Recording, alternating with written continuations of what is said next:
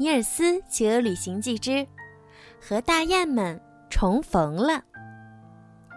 尼尔斯刚刚躲过一场大火，现在他正坐在高尔果的背上，向拉普兰飞去。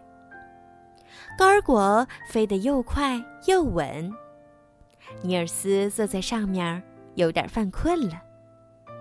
就在他快要睡着的时候，忽然听见高尔果说：“我们已经到拉普兰境内了。”为了让尼尔斯多睡一会儿，高尔果慢慢的降落到地面上。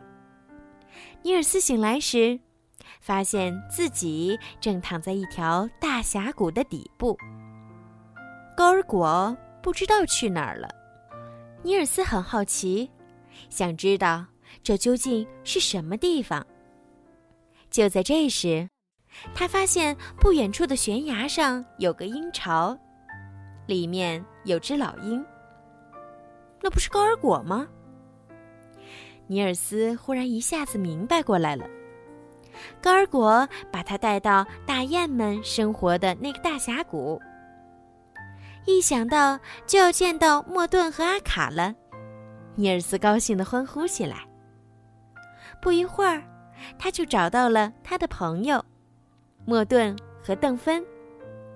现在天还早，他们都正在睡觉呢。邓芬正在孵蛋，他也睡着了。莫顿在他的身边，虽然也在睡觉，却依然保持着鹦鹉的姿势，守卫着他。在不远处。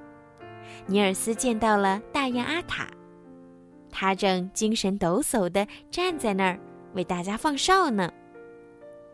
阿卡，尼尔斯惊喜地叫喊着。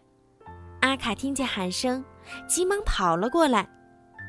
他激动地抱住尼尔斯，不停地亲吻着他的双颊。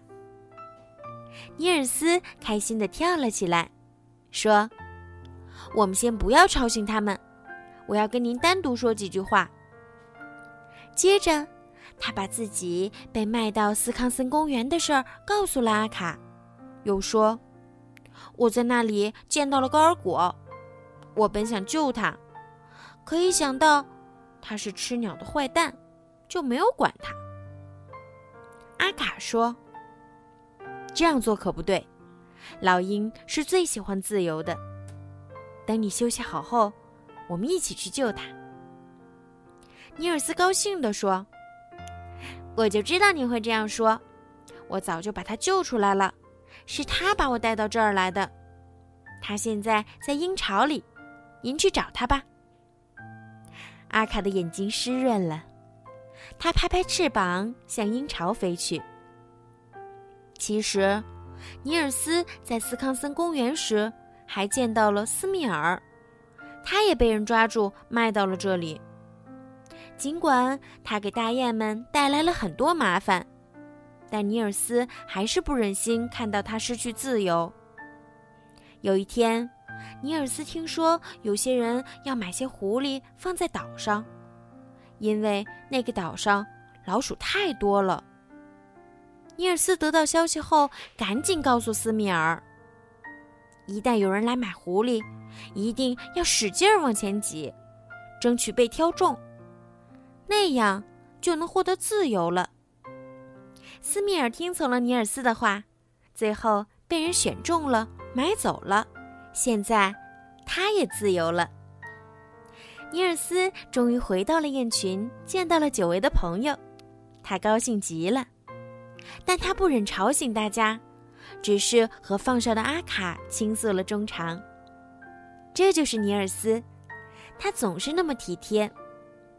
文章最后补述的尼尔斯解救斯密尔的事情，可以说是作品的一大亮点。尼尔斯竟然不计前嫌，帮助斯密尔获得了自由。人因宽厚而伟大。尼尔斯这个人物形象。也因为大度能容的雅量，而再次闪耀着人性的光辉。